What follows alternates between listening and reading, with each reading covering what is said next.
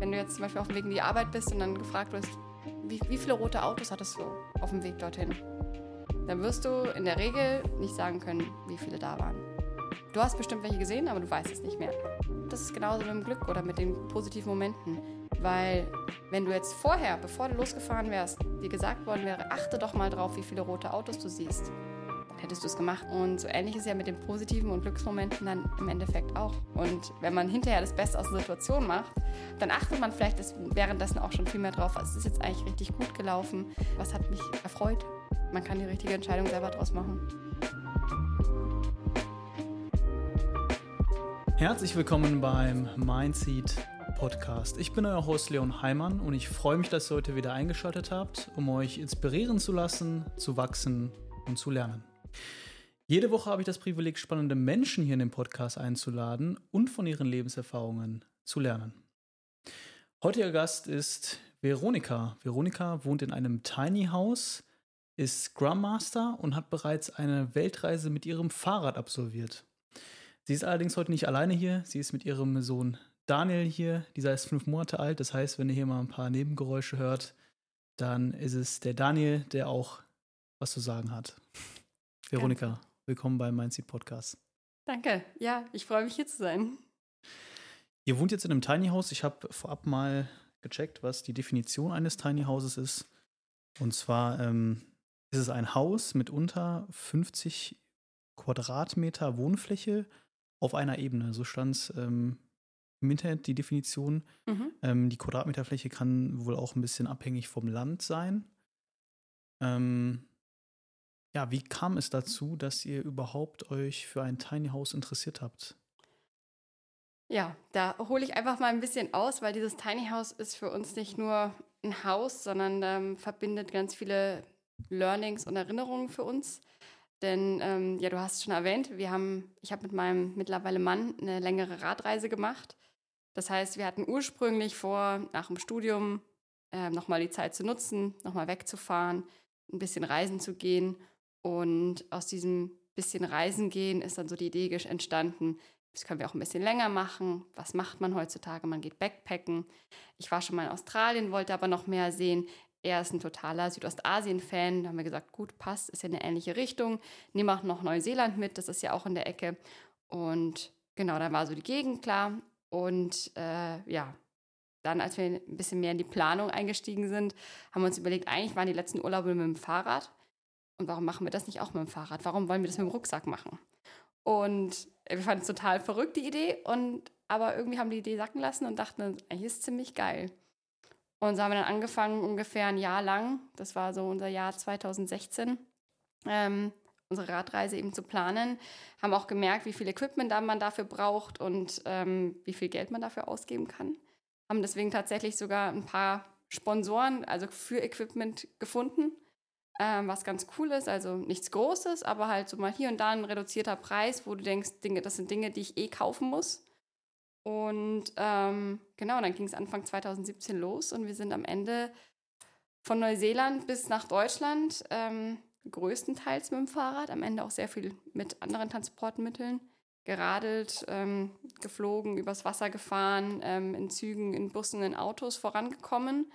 Ähm, das war auch so lange nicht geplant, weil wir am Ende auch ein bisschen länger gearbeitet haben. Und ähm, ja, eineinhalb Jahre war es geplant. Am Ende waren wir drei Jahre knapp unterwegs und haben uns gegen Ende der Reise schon noch überlegt, wie wollen wir denn eigentlich leben, wenn wir wieder zu Hause sind. Ähm, wir haben jetzt knapp drei Jahre eigentlich auf zwei Fahrrädern in einem Zelt mit zehn Fahrradtaschen gewohnt und das hat gepasst. Was machen wir jetzt, äh, wenn wir daheim sind? Wir können jetzt irgendwie nicht einfach in eine Wohnung oder irgendwie so einziehen und ganz normal, sage ich mal, da loslegen. Und dann sind wir auf die Idee mit Tiny Häusern gekommen. Das, das, hat sich während der Reise schon irgendwie entwickelt und wir haben uns das auf YouTube angeschaut und ähm, ja, kam dann ziemlich schnell so ein bisschen der fixe Gedanke, wie würde denn unser Tiny House aussehen? Und dann haben wir mal nach Herstellern geschaut und Möglichkeiten, wo man sich sowas mal in echt anschauen kann.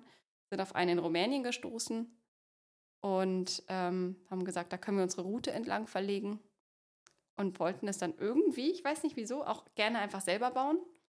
Und dann hat es darin geendet, dass wir zwei Monate in Rumänien waren, auf dem Rückweg quasi, dieses Haus unter Anleitung von dem Hersteller gebaut haben und somit dieses Haus verkörpert, ähm, dass, dass wir wenig haben oder wenig brauchen, um glücklich und zufrieden zu sein. Das hat auf der Reise geklappt, das klappt auch danach. Ähm, es verkörpert unseren Tatendrang, einfach mal machen, einfach loslegen. Wir haben die einfach gefragt, ob wir das Haus dort bauen können. Sie haben erstmal gesagt, nein, sowas machen wir nicht, wir verkaufen nur Häuser. Und wir so, ach, schade, wir würden es halt gerne selber bauen. Und dann haben wir so gesagt, okay, na gut, dann probieren wir es halt doch. Ich werde es nie vergessen, wir kamen dort an dem, an dem ersten Tag und da hat uns der Chef von dieser Firma gefragt, wie viel Erfahrung wir denn eigentlich so haben im Häuserbauen so ungefähr. Oder mit Holz. Und ich habe mich gar nicht getraut, irgendwas zu sagen. Ich weiß nicht, inwiefern ich schon mal wirklich irgendwas gebaut habe. Mein Mann ähm, ist so ein bisschen Bastler mit Kleinzeug, sag ich mal.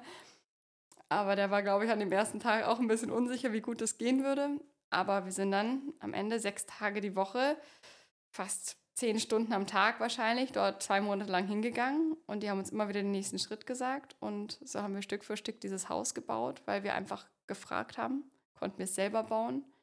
Und das Haus hat sich einfach immer weiterentwickelt. Es war nicht von vornherein so geplant, wie es jetzt ist. Wir haben auch gesagt, wir lassen ganz bewusst manche Stellen noch ungeplant, weil wir wissen noch nicht genau, wie wir diesen Raum brauchen. Und es hat sich erst ergeben. Mhm. Und somit sind es so ein paar Details, die uns irgendwie, ja, die wir gelernt haben, die uns wichtig waren und die alle in diesem Haus drin stecken. Was war euch wichtig in dem Haus? Ähm, das ist eine sehr spannende Frage, weil ähm, du musst dir ja echt, echt überlegen, was willst du da drin haben. Das heißt, es, wir haben uns tatsächlich hingesetzt und haben gesagt, was sind unsere Must-Haves. Wie groß ist euer Haus? Ähm, die Grundfläche sind, also da ist das Bad inbegriffen, sind 18 Quadratmetern. Mhm. Ähm, und dann haben wir noch oben das Schlafloft und ein bisschen Dachboden. Das heißt, das ist ein Raum, der jetzt bei den 18 Quadratmetern nicht mit dabei ist. Das sind dann, sind dann vielleicht 25 oder so. Auf jeden Fall haben wir uns überlegt, äh, was sind unsere Must-Haves. Und mein Mann ist ein absoluter Fan von Badewannen, deswegen wir brauchten eine Badewanne im Tiny House. Wo man auch wieder lernt, man kann sich für alles Platz machen, wenn man sich den Platz nehmen möchte dafür, weil man auch, weil wir ganz viele auch jetzt im Nachhinein hören, oh, eine Badewanne im Haus, das ist ja verrückt. Ja, wir haben uns dafür den Platz genommen. Wir wollten gerne eine normal große Küche mit vier Herdplatten und genug Platz zum Schnippeln, damit wir da wirklich zusammen auch kochen können. Und ich wollte gerne einen schönen Platz am Fenster, wo man auf dem Sofa sitzen kann und rausschauen kann. Und das waren so ein bisschen unsere Eckpunkte. Und anhand von denen ist dann so das Design des Hauses, sag ich mal, entstanden. Hm. Was sind für dich die Vor- und Nachteile des Tiny Houses? Ähm, also für uns ähm, eben das Ergebnis dieser Reise war das Tiny House, aber der Vorteil war definitiv auch, dass wir gesagt haben, wir fangen jetzt gerade an zu arbeiten und dieses Haus steht auf einem Anhänger.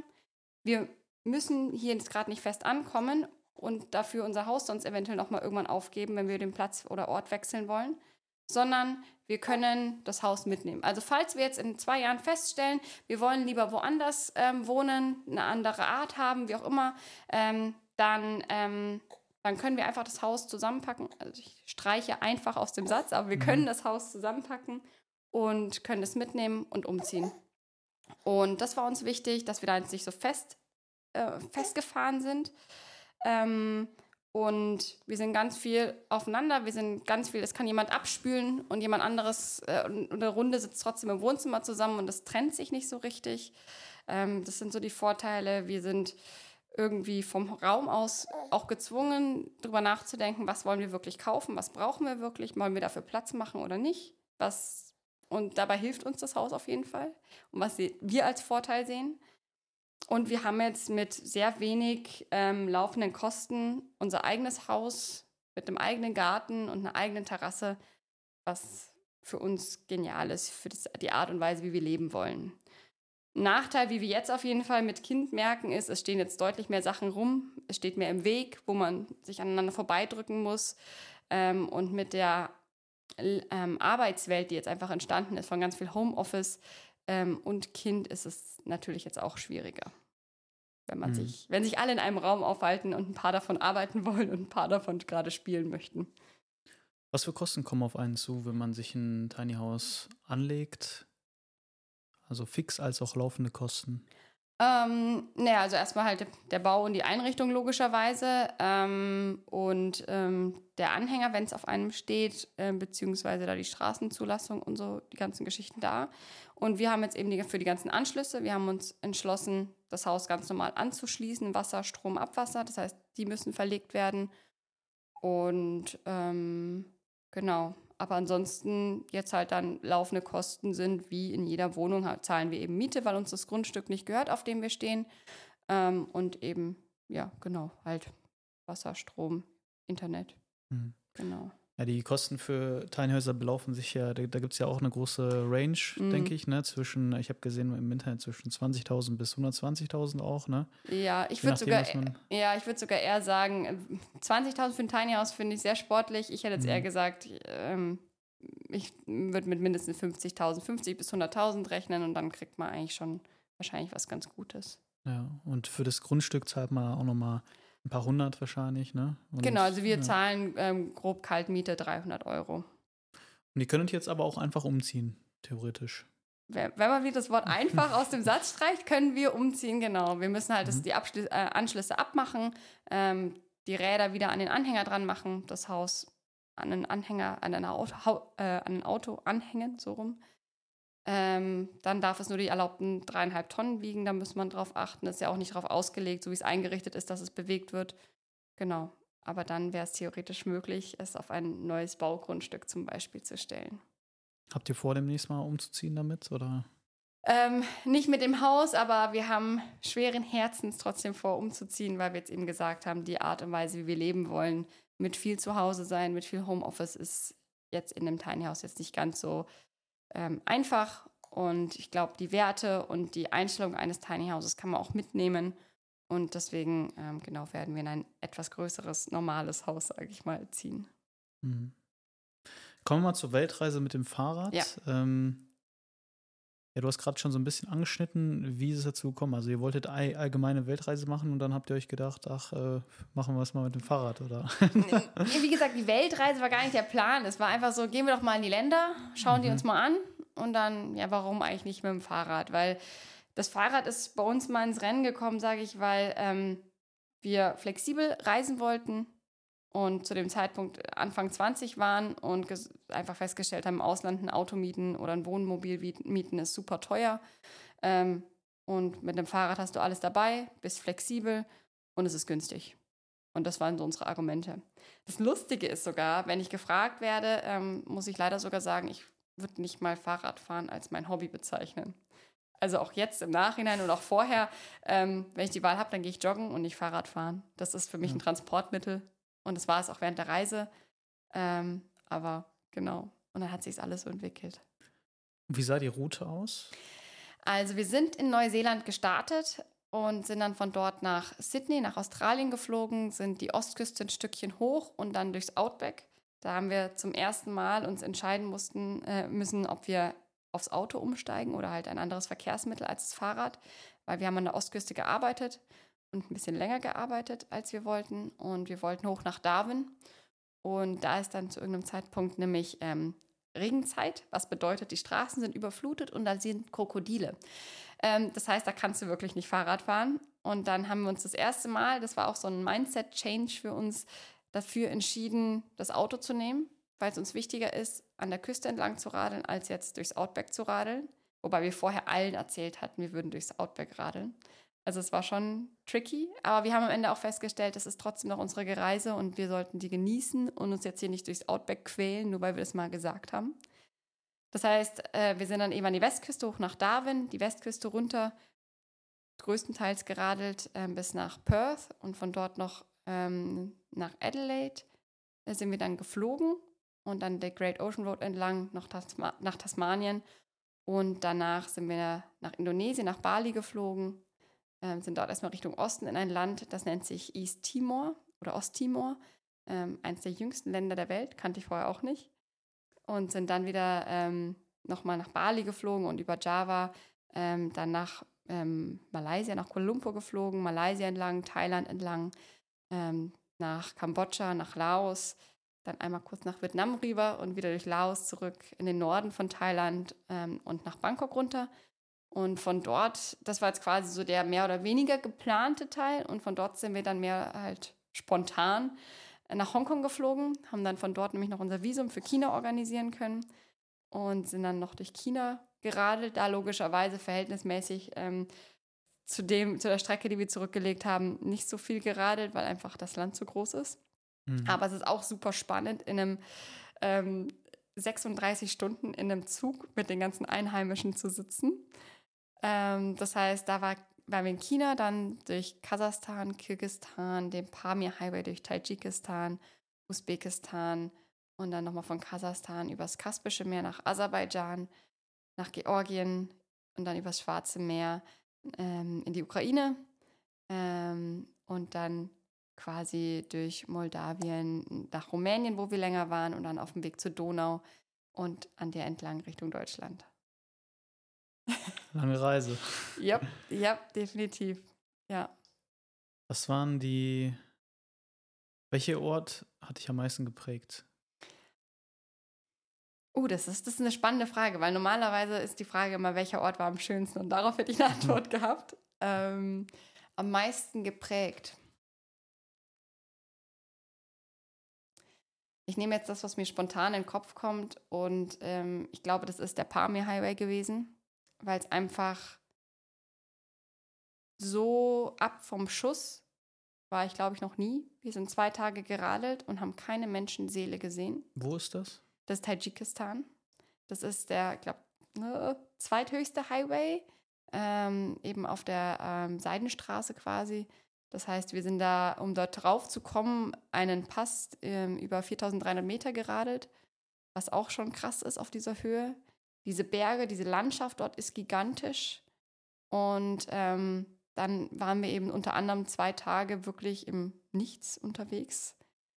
Und dann kommt man durch kleine Orte und diese Menschen leben einfach ganz anders als wir. Das ist der Wahnsinn, wie luxuriös wir hier leben. Und sie sind so großzügig und laden einem zum Essen ein und alles möglich. Und dann gibt es immer den einen Englischlehrer im Ort, mit dem man dann sogar kommunizieren kann, der sofort geholt wird. Und ähm, das war ganz, ganz spannend, ähm, durch solche abgelegenen Orte, die so ganz anders, ja, einen ganz anderen Alltag haben, als wir durchzukommen.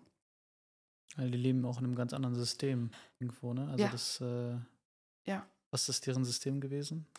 Naja, also die, die haben natürlich ganz viel noch landwirtschaftlich ähm, sich selber versorgt, aber auch einfach vom Standard her. Alle haben in ihren Lehmhütten gewohnt. Es gab zum Teil so eine Art Toilette, ein Loch im Boden halt irgendwo. Aber einfach dieses Hygienische ist ein ganz anderes Konzept dort. Ähm, und ähm, so offensichtlich, dass es jetzt da eine Schule oder sowas gegeben hätte, war es nicht. Aber ich nehme an, dadurch, dass es meistens einen Englischlehrer gab, gab es das schon irgendwie. Aber ich weiß, dass zum Beispiel zum Studieren oder wenn die Kinder irgendwie weiterkommen wollten, es waren ganz oft die Geschichten, dass die Kinder gerade halt in irgendwelche anderen Städte weit, weit weg, halt ein paar Stunden mit dem Auto ähm, gefahren sind und dort gerade eben den nächsten Schritt in ihrem Leben machen, weil das alles in diesem kleinen Ort mit, keine Ahnung, 50 bis 100 Leuten halt nicht weitergeht. Ja. Mhm. Als du dort ankamst, welches Gefühl hast du dort bekommen? Du hast gesagt, die Hygiene war nicht so wie hier, ja. das System war anders, man hat sich ganz verstanden. Ja, ja, und ich habe mich, glaube ich, auch einfach sehr schlecht gefühlt mit allem, was wir haben und was sie nicht haben. Also wie gesagt, also das, was ich jetzt vom Tiny House erzählt habe, das ist krasser Luxus, selbst in diesem kleinen Raum, was wir da drin alles hatten. Denn ihre Räume sind eigentlich leer. Da ist nichts. Sie schlafen auf den Teppichen, auf dem Boden. Die Küche ist hinterm Haus auf einer Feuerstelle, mehr oder weniger zum Teil noch. Also es ist wirklich ähm, krass, das einfach selber mal so zu sehen. Und ich habe mich schlecht gefühlt, glaube ich, oder irgendwie seltsam, weil wir mit trotzdem auch mit so viel Luxus ja auch auf den Fahrrädern gereist sind. Also unsere Zelte super fancy und ähm, was wir an Kochgeschirr und Utensilien dabei hatten und keine Ahnung, Kameras und Laptops und keine Ahnung. Ähm, und die waren trotzdem super großzügig und haben uns mit offenen Armen empfangen und uns mit uns den ihr Essen geteilt. Ich werde es nie vergessen, das war da wurden wir dann auch gefragt, ob mittags, ob wir, ähm, ob wir eine Suppe haben wollen. Und wir dachten so, ja, sie werden halt noch was von der Suppe übrig haben und dann nehmen wir die Gastfreundschaft jetzt an und sagen ja. Eine Stunde später saßen wir immer noch da und haben dann uns gefragt, was denn los ist und haben dann rausgefunden, die haben die Suppe erst noch für uns gekocht. Also wir kamen dort an und sie haben dann spontan beschlossen, für diese Reisenden ähm, kochen wir jetzt was. Also super, super freundlich und riesig groß, großzügig, wo du, ja, wo sich jeder von uns hier in den westlichen europäischen Ländern eine Scheibe abschneiden könnte, eine dicke Scheibe. Hast du da irgendwas von, von Rassismus oder so gemerkt? Oder dass, die, dass, du dort nicht willkommen bist Nein. oder ähnliches? Gar nicht, absolut Nein. nicht. Es war eher ganz andersrum, dass wir von zu Hause manchmal gehört haben, uh, das ist aber ein armes Land, da müsst ihr aber auf eure Sachen aufpassen und hier gucken und da gucken. Und da war nichts. Also es waren nur, nur freundliche Menschen, wirklich. Also das ist echt traurig. Das ist auch eins der Sachen, die ich von der Reise mitgenommen habe, dass ich, dass der Mensch wirklich eigentlich gut ist. Also es gibt blöde Leute überall auf der Welt, aber eigentlich, eigentlich es der, ein ganz, ganz großer Teil der Menschen einfach nur gut, gut und großzügig und herzlich und man macht sich da viel zu viele Gedanken, ähm, ja, wie die sein könnten. Es kam gerade so durch den Kopf, weil ja aktuell ähm, die Diskussion äh, groß ist, ähm, was die AfD angeht. Mhm. Und ähm, da so Sätze fallen wie, ähm, wir schicken die Ausländer wieder zurück in ihre ja. Länder. Und ähm, was ja damit einhergeht, dass irgendwo diese Ausländer anscheinend in einigen Köpfen nicht willkommen sind. Ja. Und damit Sicherheit auch nicht so eine, ähm, ja, da wird man den Leuten wahrscheinlich nicht so begegnen und denen mal eine Suppe kochen und denen auch das Gefühl geben, ihr seid hier willkommen. Ja. Obwohl ja eigentlich viel mehr Ressourcen da sind. Ja. Und das dann in so einem Land, ähm, was, was vielleicht dann auch von der Gesellschaft hier schon als gefährlich eingestuft wird, auch ein bisschen Vorurteil vielleicht, ähm, dann ist man dort und dann erfährst du so Sachen wie, ähm, ja, die Leute haben nicht viel, aber geben eigentlich ihr letztes ähm, Hab und Gut dann auch noch ab. Ja. Wie kommt sowas zustande? Ja, also eine Erklärung, die wir gehört haben, ist, die Leute sind einfach dort noch abhängiger voneinander. Es ist wichtig, dass du dich mit deinen Nachbarn und deinen Nächsten ähm, gut verstehst, weil du wirst ihre Hilfe früher oder später brauchen. Und diese Abhängigkeit haben wir in Deutschland jetzt zum Beispiel überhaupt nicht. Ich muss, ich muss mich nicht mit meinen Nachbarn verstehen, geschweige denn sie kennen, weil wenn ich irgendwas brauche, gehe ich zum nächsten Supermarkt um die Ecke. Wenn ich da gerade nicht mehr hinlaufen kann, dann hole ich mir Lieferservice oder sonst irgendwas. Ähm, ich brauche die Menschen um mich herum nicht in Deutschland. Ich kann alleine zurechtkommen. Und das ist dort definitiv noch anders. Die brauchen sich gegenseitig und sind deswegen, glaube ich, auch von der Einstellung her ganz anders und viel offener den neuen Leuten auch gegenüber. Ähm, und der andere interessante Punkt ist, den wir uns oft auf der Reise gefragt haben, sind wir Deutschen, wären wir genauso? Oder haben wir nur ein schlechtes Bild von den Deutschen? Kommt das von eben vielen Nachrichten, die du von deinem eigenen Land mitbekommst, die eben auch schlecht sind? Von den anderen Ländern hörst du vielleicht die schlechten Nachrichten nicht so, nicht so präsent wie von deinem eigenen? Und würde es nicht eigentlich in Deutschland ganz genauso sein? Dass du auf einem, jetzt vielleicht nicht in der Großstadt, ne? Aber wenn du hier durch kleine Dörfer kommen würdest, würdest du nicht auch vom, vom Bauern ein paar Eier kriegen oder ähm, zum Frühstück eingeladen werden oder irgendwie sowas, wenn du dort fragen würdest? Und das mhm. ist eine, ja, eine spannende Frage, finde ich. Wir haben es in dem Sinne so richtig bisher tatsächlich auch noch nicht ausprobiert, weil dann auch Corona dazwischen kam und so, aber ähm, ja. Ja, der Kapitalismus spielt da mit Sicherheit eine große Rolle, weil es wird halt auch man lernt es ja von klein auf, dass alles ein Tauschgeschäft ist. Du gehst, äh, egal, also jede Dienstleistung eigentlich, die du hier ein paar Meter weiter findest, äh, basiert auf einem Tausch. Ja. Irgendwie deine Zeit wurde in Geld umgewandelt und dann bezahlst du damit etwas, um etwas zu bekommen.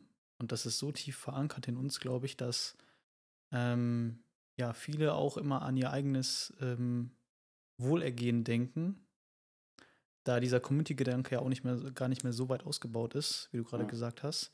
Jeder kämpft irgendwie so für sich, ja. jeder schaut, wie komme ich weiter. Das ist unabhängig von den anderen.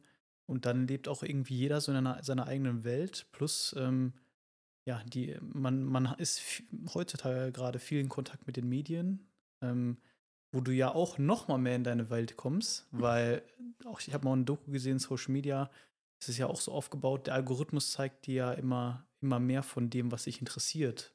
Du bleibst in deiner Und- Bubble. Genau, und dadurch, ähm, dadurch denkst du dir, weil du dann auch immer mehr von diesem, von deinem Content siehst, dass ja auch, ja, darum dreht sich anscheinend alles. Ja. Weil damit beschäftige ich mich jeden Tag und ich bekomme jeden Tag Input dazu. Ich sehe, wie andere Leute da genau dasselbe machen. Und dann denke ich, ah, okay, so muss die Welt anscheinend ausschauen. Ja, Aber das ist dann eig- eigentlich schon eine Scheinwelt, in der man Ja. dann lebt. absolut. Ja. Ne? Ja. Und ähm, ja, ich nehme an, da in diesem Land, wo du warst, da, da sind die Medien ja nicht oder, oder sind nicht so präsent oder ich weiß nicht genau, ähm, wie, wie das da konsumiert haben. Aber das hat mit Sicherheit dann auch ähm, einen sehr großen Einfluss auf, Auf jeden Fall. Ja, ja. Hm. Nee, ich glaube, so mit äh, Facebook oder allein Empfang dort war es eher, eher mau. Das glaube ich. Und als ihr dann zurückgekommen seid nach Deutschland, inwiefern hat, haben nicht diese Erfahrungen, die du gemacht hast, diese verschiedenen Erfahrungen, das war jetzt ja nur eine von, von sehr vielen, Hm. wenn du jetzt dein Leben vor der Reise und nach der Reise vergleichst, was, was hat sich da verändert für dich? Ähm, also ganz grundsätzlich würde ich sagen, ich bin als ein komplett anderer Mensch wiedergekommen, eben durch die Sachen, die wir auf der Reise mitnehmen konnten. Ähm, eine davon, dass ich ähm, unglaublich stolz eigentlich drauf bin, dass wir diese Reise angetreten haben. Und jetzt auch rückblickend gar nicht mehr genau weiß, woher ich damals dieses, woher wir dieses Selbstvertrauen genommen haben, das anzugehen. Also das gibt mir jetzt immer noch ganz viel Kraft, dass man eigentlich mehr schafft und mehr kann, als man sich das vielleicht auch im ersten Moment zutraut. Ähm, und ähm, das versuche ich tatsächlich auch ganz viel weiterzugeben, weil ich mir denke, wir sind jetzt nicht die Sportler oder die tollsten Leute irgendwie. Und wir haben das einfach mal gemacht. Wir haben einfach den ersten Schritt gemacht und haben ja dann auch unter der Reise gearbeitet, was die ganze Reise finanziert hat und so Sachen. Und das, wir haben es einfach möglich gemacht. Wir haben uns dann dafür eingesetzt, dass wir das jetzt machen. Und wenn ich sage, ich habe das gemacht und das ist ein, ein Riesending, dann reden manche Leute so viel von Träumen, die viel kleiner sind, die man aber einfach mal angehen müsste. Das heißt, jetzt meine Hürde, Dinge anzugehen, die ich gerne machen möchte, ist viel, viel kleiner. Also ich versuche eigentlich, ja, eigentlich bin ich da sehr proaktiv, sage ich mal. Und äh, wenn ich irgendeinen Weg sehe, das, was ich jetzt gerade möchte, diesen Wunsch, den ich mir gerade, den ich gerade entwickle oder wie auch immer anzugehen, dann, dann versuche ich das auch zu machen. Und ähm, auf der anderen Seite eben, unsere Reise hat sich ja unterwegs verändert, weil wir offen für die Möglichkeit waren, sie zu verlängern, sie zu verändern. Ähm, wie gesagt, wir haben ja auch länger gearbeitet, einfach weil es sich alles so ergeben hat. Und diese Offenheit, ähm, Dinge wirklich dann so zu nehmen, wenn sie auftauchen, ähm, das ist definitiv auch was, was ich, was ich ja sehr mitnehme. Also du hast schon gesagt, ich bin Scrum Master und ich bin Scrum Master geworden, obwohl ich keine Ahnung hatte, was das ist. Vielleicht kurz für die Hörer, die, die nicht wissen, was ein Scrum Master ist. Was, Ja. äh, was genau macht ein Scrum Master? Das kann ich gerne kurz mitnehmen, weil ich wurde nämlich, ich habe mich in einem kleinen IT-Unternehmen beworben. Das klang cool von der Kultur. Und ich dachte mir, was ist die Art von Job, die ich machen möchte? Und da dachte ich mir, das, das Umfeld ist vielleicht das Wichtigste. Erstmal egal, was ich mache. Und da habe ich mich für das Praktikum beworben und die Praktikantenstelle war dann nicht mehr aktuell. Und da haben sie mir gesagt, dass ich doch Scrum Master werden könnte. Und ich so, okay, ich habe keine Ahnung, was das ist. Und in kurz zusammengefasst ähm, bist du quasi ähm, die Person, die das Entwicklerteam begleitet und schaut, dass die gut zusammenarbeiten, dass die ihre Art zu arbeiten verbessern und ähm, man übernimmt so ein bisschen organisatorisches Zeug, ähm, Moderation, Facilitation, außenrum ähm, übernimmt man eben für das Team.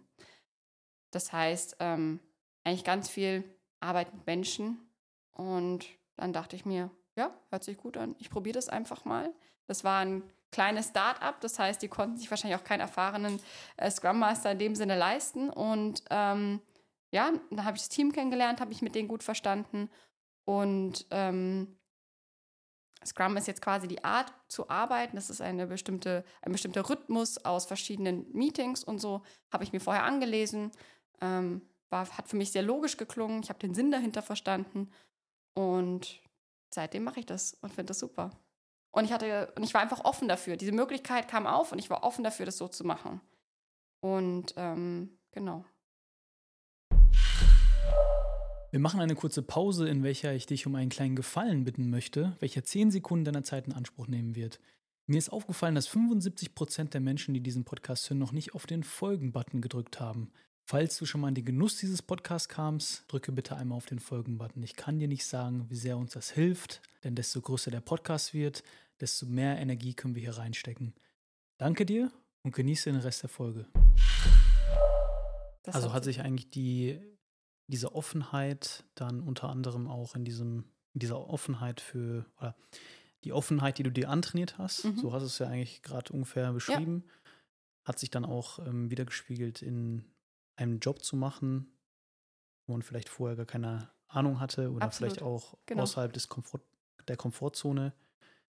Ähm, ja, hast du noch ein anderes Beispiel, wo du vielleicht gemerkt hast, okay, ähm, vielleicht, ich glaube, diese Entscheidung hätte ich jetzt nicht getroffen, ähm, wenn ich nicht diese Offenheit durch die Reise erlangt hätte? Ähm, ich meine, was ich auch vorhin schon gesagt habe, was damit reinfällt, ist definitiv auch das Tiny House. Wir hatten mhm. keine Bürokratie vorher geklärt oder so. Wir haben einfach gesagt, wir machen das jetzt. Und wenn wir das Haus haben, dann organisieren wir alles andere. Ähm, das ist sicher auch ein mutiger Schritt, aber es hat sich gut und richtig angefühlt. Ähm, und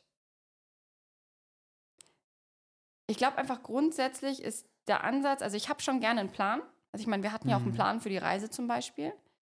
Und ich glaube, das ist auch immer noch nicht verkehrt. Ich glaube nicht, dass man ohne Plan einfach nach allen Möglichkeiten suchend durch die Welt laufen sollte. Ähm, weil man, ist, also mir hilft es auf jeden Fall erstmal eine Richtung zu haben, in die man überhaupt läuft. Das ist der Plan. Die Frage ist, wie sehr man daran festhält oder wie sehr man das auch mal hinterfragt. Oder eben ja, feststellt, ob ich das immer noch die richtige Richtung ist. Und ähm, das ist, ich, ich würde jetzt mal so ganz pauschal sagen, dass es in ganz vielen Alltagsentscheidungen so ist. Also ähm, lustigerweise eben auch auf der Reise zum Beispiel so Sachen wie, wir haben heute geplant, eigentlich bis zu dem Ort zu radeln. Unterwegs stellen wir fest, oh, eigentlich fühlen wir uns heute nicht so oder hier ist ein total schöner Platz zum Pause machen oder zum Übernachtbleiben zum Beispiel sogar. Und dann haben wir das wirklich in den Raum gestellt und gesagt, hey, halt, wollen wir nicht einfach da bleiben, anstelle von weiterzugehen? Weil in deinem Kopf ist man oft so verfahren noch, dass man sagt, ah, das ist der Plan, den verfolge ich jetzt. Und dass man eben viel öfter diesen Gedanken auch einfach zulässt, den man spontan hat, den man viel zu schnell wegschiebt, wo man sagt, oh, äh, dafür habe ich jetzt gerade keine Zeit, das macht gerade keinen Sinn, ich habe eigentlich was anderes vor. Und das aber mal zulässt und sagt, oh, könnte doch eigentlich gut sein, diese Chance zu nutzen, den, das Gespräch hier nochmal ein bisschen weiterzuführen, hier die Pause zu machen, kurz mal in der Sonne stehen zu bleiben und die nächste Bahn nehmen. Oder irgendwie so Kleinigkeiten ja auch. Und das sind aber dann so bewusste Momente, dass die, also finde ich, einem richtig gut tun. Welches Gefühl gibt dir das, wenn du dir einen Plan machst? Sicherheit. Es gibt mir ganz viel Sicherheit. Ich weiß auf was auf, ich habe das Gefühl, ich weiß, was auf mich zukommt.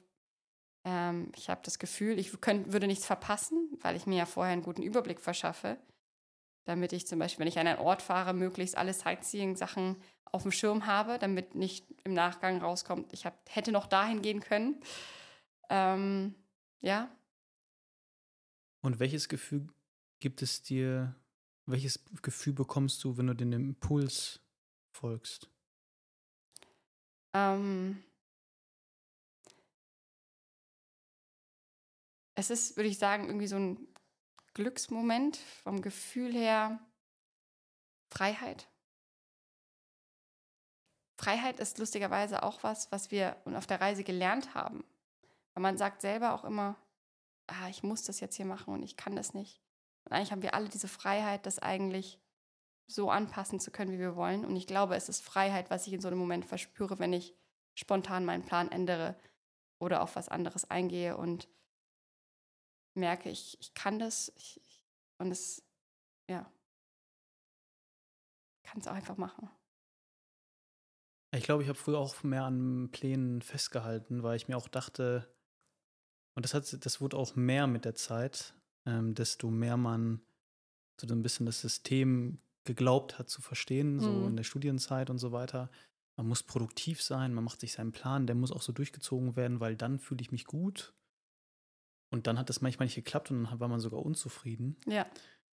Und dann ist mir auch vor allem auf Reisen aufgefallen, auch durch den Input anderer Leute, dass es manchmal auch schön ist, mal nicht zu planen oder vielleicht ein Grundgerüst zu haben, aber wenn dann eine coole Möglichkeit kommt, dann auch diese Chance einfach zu ergreifen. Und manchmal ähm, war dann das Outcome davon so viel cooler als ja. das, was du geplant hast, weil eine Planung geht ja auch immer mit einer Erwartung einher. Mhm. Ich, wenn ich etwas plane, ähm, heute mache ich ABC, dann erwarte ich ja auch schon, dass ich ABC mache. Ja. Und ich weiß auch ungefähr, wenn ich heute Abend zum Tanzen gehe, dann wird das und das passieren, ja. Dann, dann tanze ich mit ähm, vielleicht 20 verschiedenen Partnerinnen an diesem Abend. Ähm, und anschließend fühle ich mich gut und ähm, hatte das Gefühl, ich hatte heute viele soziale Kontakte, sage ich jetzt mal. Mhm.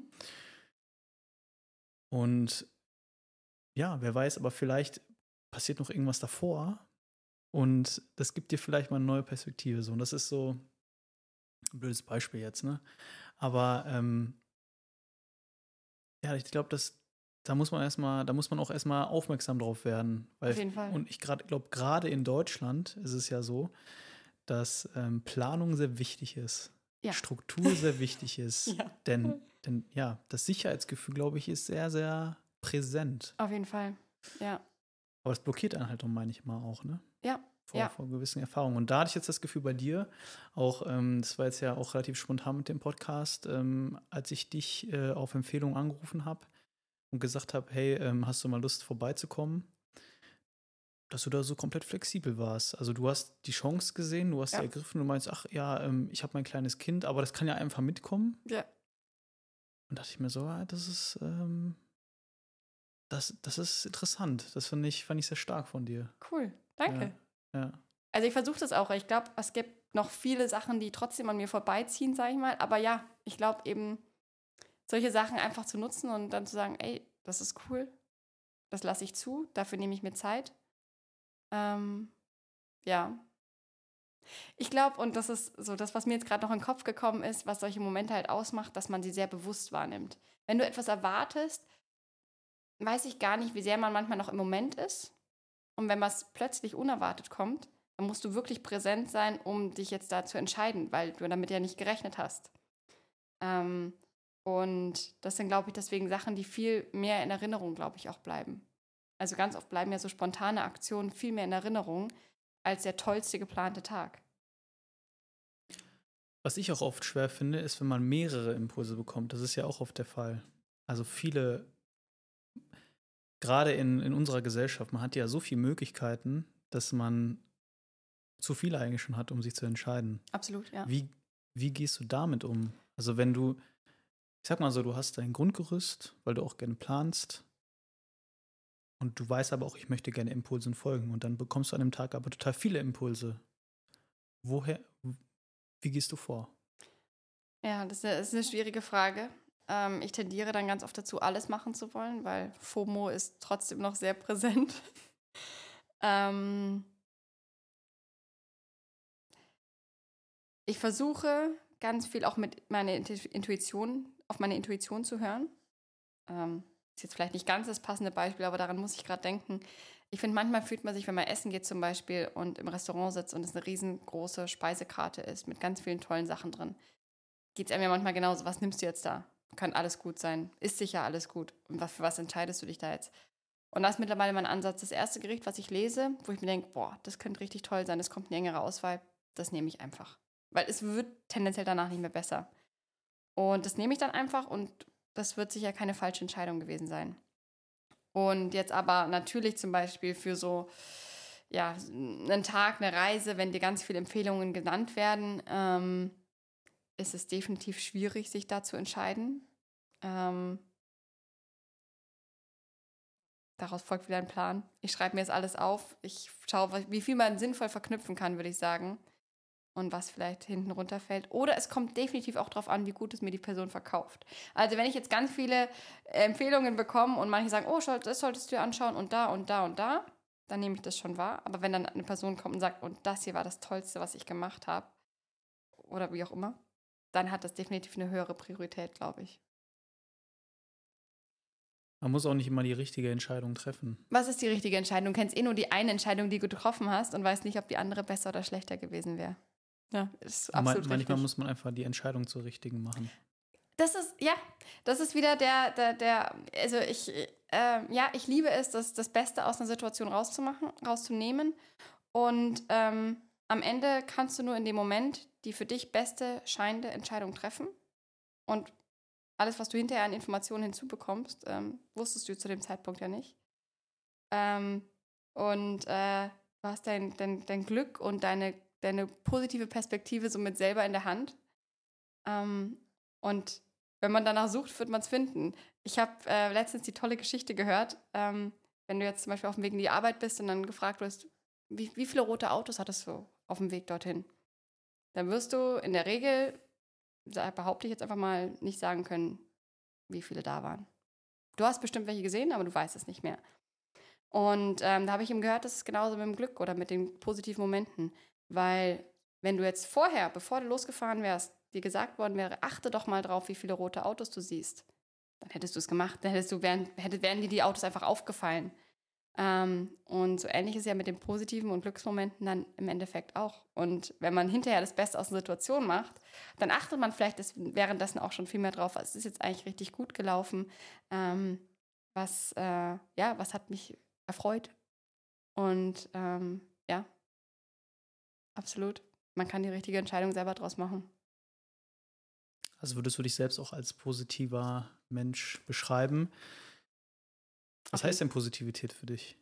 Also ich würde mich definitiv als positiven Menschen ähm, beschreiben und ähm, ich würde sagen, der Hauptaspekt, den hast du in meiner Perspektive, glaube ich, gerade auch schon genannt, ist ähm, ja das äh, mit sich irgendwie und seinen Entscheidungen im Reinen sein und das Beste daraus machen und das Positive darin sehen, weil also hätte ich anders machen können, würde ich beim nächsten Mal so und so machen. Klar kannst du deine Learnings rausziehen und solltest du, aber hätte ich doch das schon vorher gewusst oder sowas, bringt einem jetzt im Nachhinein auch nicht weiter. Ähm, und dadurch habe ich das Gefühl, ähm, ja, habe ich ähm, sehr viele tolle Erinnerungen. Fragt mich auch manchmal, ob denn auch mal was nicht funktioniert hat.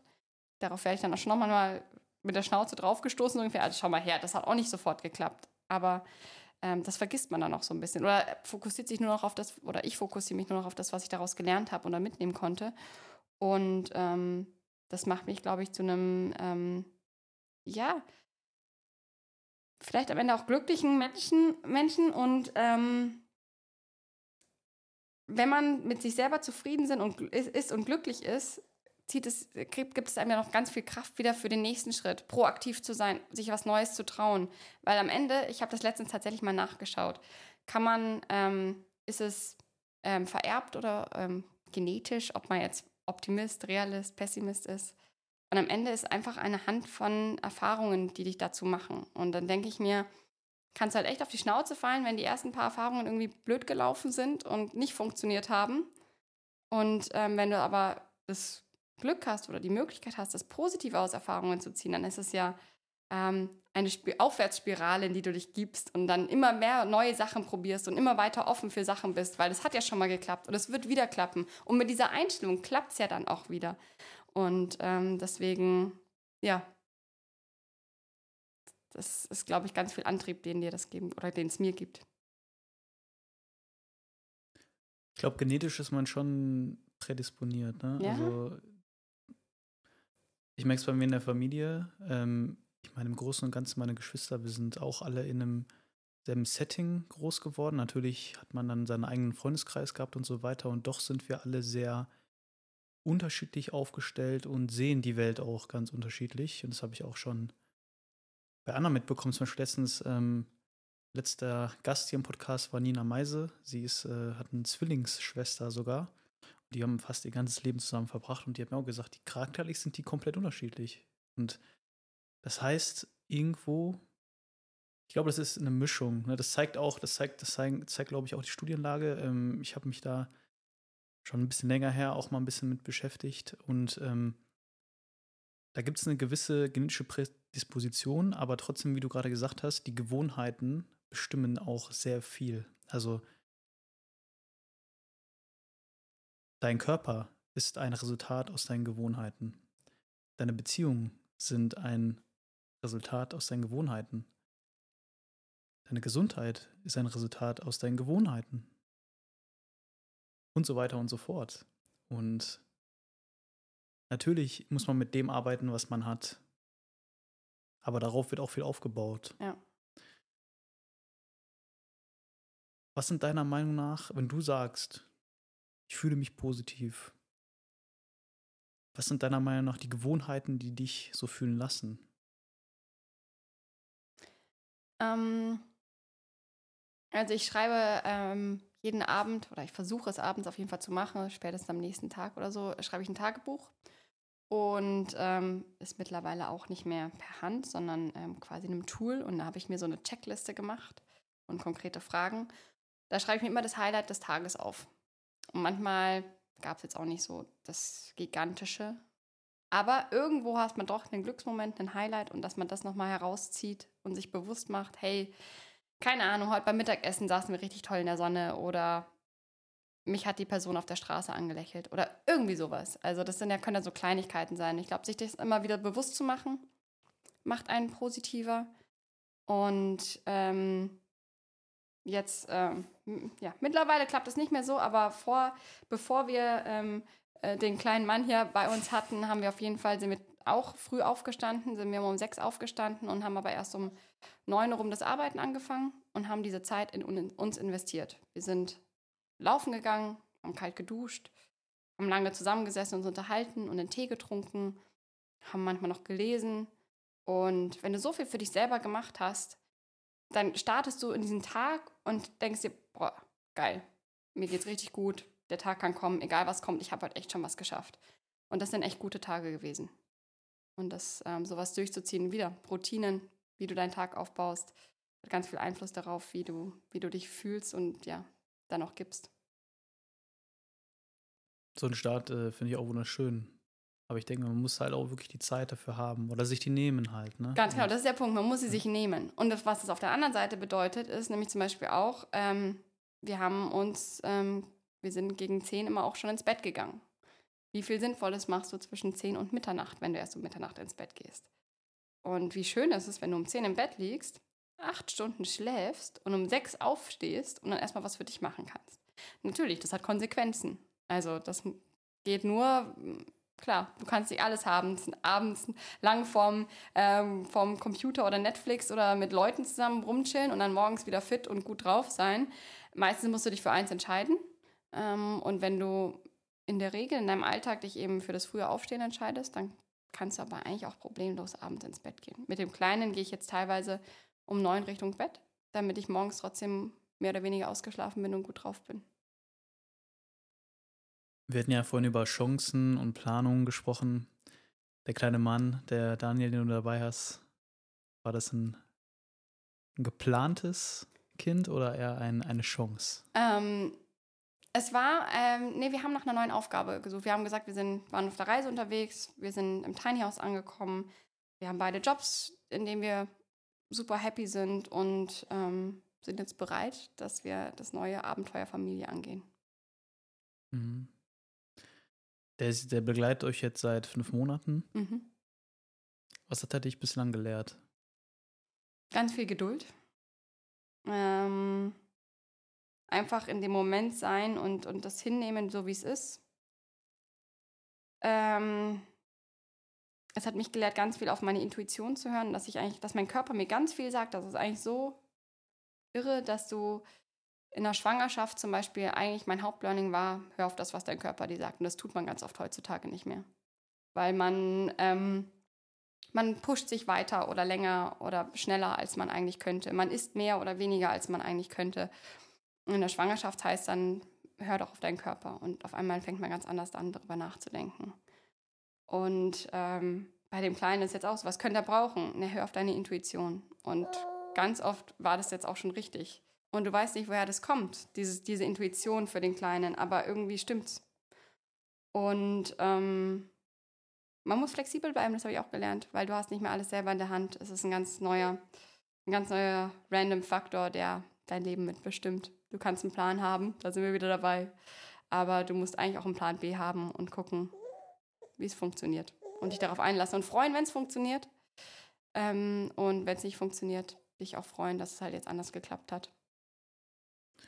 Das fand ich gerade sehr interessant, was du gesagt hast mit der Ernährung und der Schwangerschaft. Ähm, inwiefern hast du dann gelernt, da mehr auf deine Intuition zu hören? Naja, ich habe mehr gelernt, irgendwie wirklich auf meinen Körper zu achten, weil du vielleicht eher Rückmeldung kriegst, weil du belasteter bist? Oder? Ja, weil du auch, ähm, ja, ich, ich weiß nicht, ich habe vorher immer gedacht, ah, ich, wie gesagt, jetzt beim Laufen oder irgendwie sowas, ich laufe noch ein bisschen weiter, schneller, wie auch immer. Und, oder esse noch ein bisschen mehr. Und ich habe da viel eher die Anzeichen dann gemerkt von, das war jetzt zu viel, das war jetzt zu lang. Das merkst du auch nicht sofort, sondern erst am nächsten Tag. Aber eigentlich merkst du es schon in dem Moment. Und dadurch, dass die Konsequenzen ganz andere waren, habe ich da ganz anders drauf gehört zu lernen, hören. Beziehungsweise du weißt auch, was du es nicht nur für dich tust. Und das ist vielleicht auch wieder eine andere Motivation, doch nochmal genauer hinzuhören.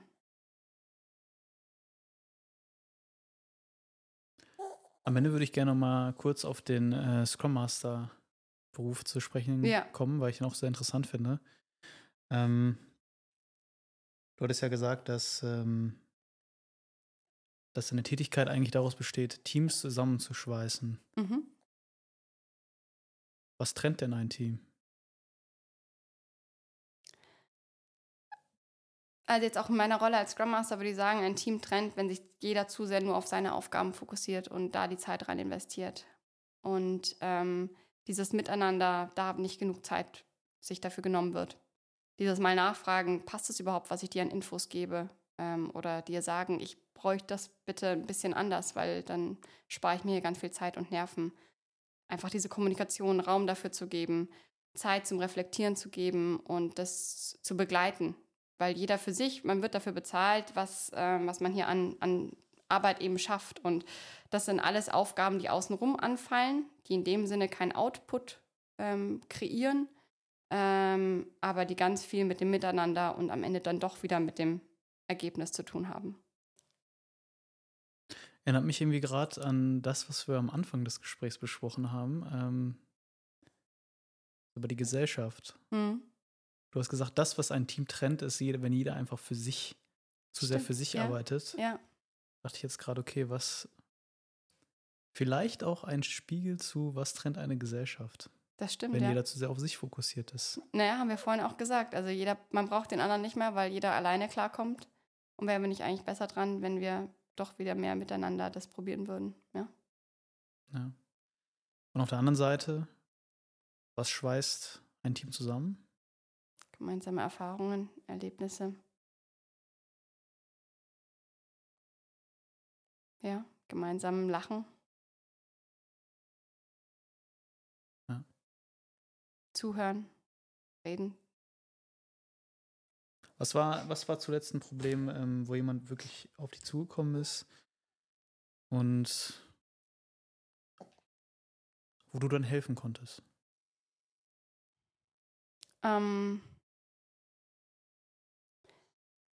ich würde sagen, es hat ganz viel mit der, also es hat meistens mit der Kommunikation im Team zu tun, dass sich irgendjemand nicht traut, das so auszudrücken. Aber man ist ja auch ganz unsicher oft. Wie soll ich das jetzt im Team sagen? Wie kommt es an? Was denken die? Und ähm, da bin ich meistens die Anlaufstelle für das offene Ohr und dann, dass man gemeinsam überlegt, wie kommuniziert man das, was braucht, wie können wir dafür sorgen, dass es das Team richtig versteht und dass es gut ankommt. Am Ende des Podcasts haben wir die neue Tradition eingeführt, dass der letzte Gast immer dem nächsten Gast eine Frage stellt. Okay. Nina Meise stellt dir folgende Frage. Welche Nachricht würdest du deinem zehn Jahre jüngeren Ich geben? Okay. Ähm, zehn Jahre jünger, da war ich Anfang 20. Ich würde sagen, sei du selbst und, und verfolge deine Ideen. Ähm, setz sie um oder versuch sie proaktiv anzugehen. Ähm, ja. Warum? Naja, Anfang 20 habe ich so, war so das Ganze mit Studium. Ich habe eine Ausbildung gemacht ähm, und, und, wusste irgendwie, glaube ich, nicht so richtig, was will ich, ähm, was kann ich auch und was wird von mir erwartet. Und habe da ganz viel ähm, ja, Unsicherheiten irgendwo auch gehabt. Und ähm, einfach das zu machen, was sich gut in dem Moment eben anfühlt, was wir auch vorhin hatten. Und ähm, darin ganz, daraus ganz viel Energie ziehen, ähm, ist, glaube ich, was, was ich jetzt erst gelernt habe oder durch die Reise gelernt habe. Und ähm, das hätte mir damals sicher geholfen. Ja. Veronika, wenn die Leute dich finden möchten, ja. wo können sie dich kontaktieren? Auf allen Social Media Kanälen natürlich. Ähm, ja, also von der Reise haben wir auf jeden Fall, da haben wir Videos gedreht, ähm, YouTube-Kanal gemacht und auch eine Website mit Blogposts gehabt. Ähm, die nennt sich Onion Adventure, also wie das Zwiebelabenteuer. Ähm, und wer mehr über die ganzen Tiny Häuser wissen will und da den Bau zum Beispiel auch sehen will, den haben wir auch gefilmt und begleitet. Das findet man auf tinyleben.de. Veronika, danke, dass du da warst. Ja, vielen Dank für die Einleitung, hat mich sehr gefreut. Daniel, danke, dass du da warst. Ja, danke, dass du mitgemacht hast.